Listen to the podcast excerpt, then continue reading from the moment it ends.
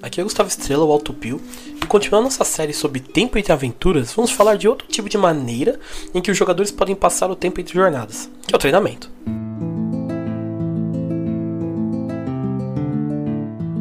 O Dicas de RPG é um oferecimento da Bardos Shop, bardosshop.com.br. Acesse e atualize já o seu guarda-roupa.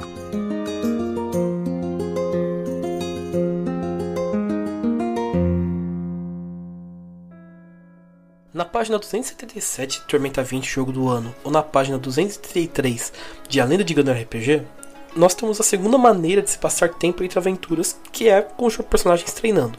Quando um jogador decide fazer um treinamento, ele se dedica por um período para treinar algum aspecto dele.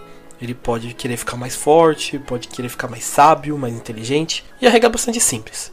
O jogador, no tempo em que treina, escolhe um atributo relacionado ao tipo de treinamento que está fazendo. Se ele, por exemplo, está treinando sua força física, está treinando seus reflexos, força de resistência, pode usar força, destreza, constituição.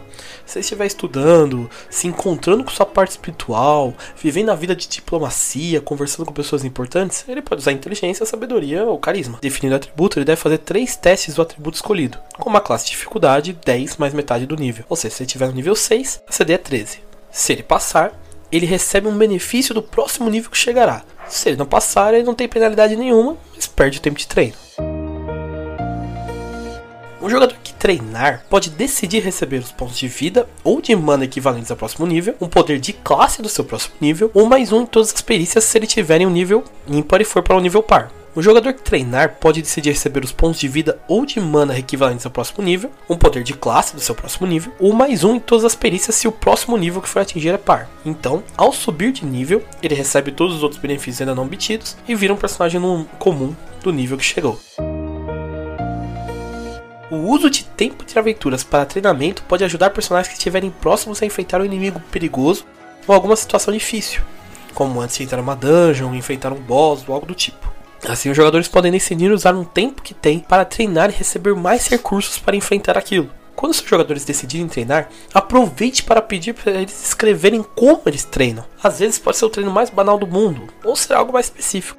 Às vezes eles podem decidir treinar com algum NPC, e isso eles consideram outro tipo de benefício que não necessariamente está descrito na regra.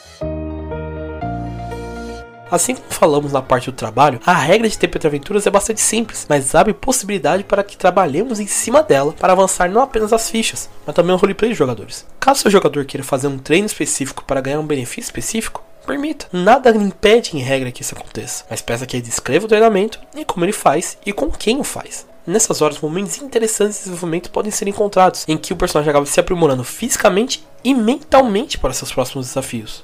Então, ouça seus jogadores, permita que eles deem sugestões de como passar seu tempo de treinamento, então se melhorem cada vez mais. Espero que tenha te ajudado de alguma forma, e agora posso dar para o próximo mestre. Valeu!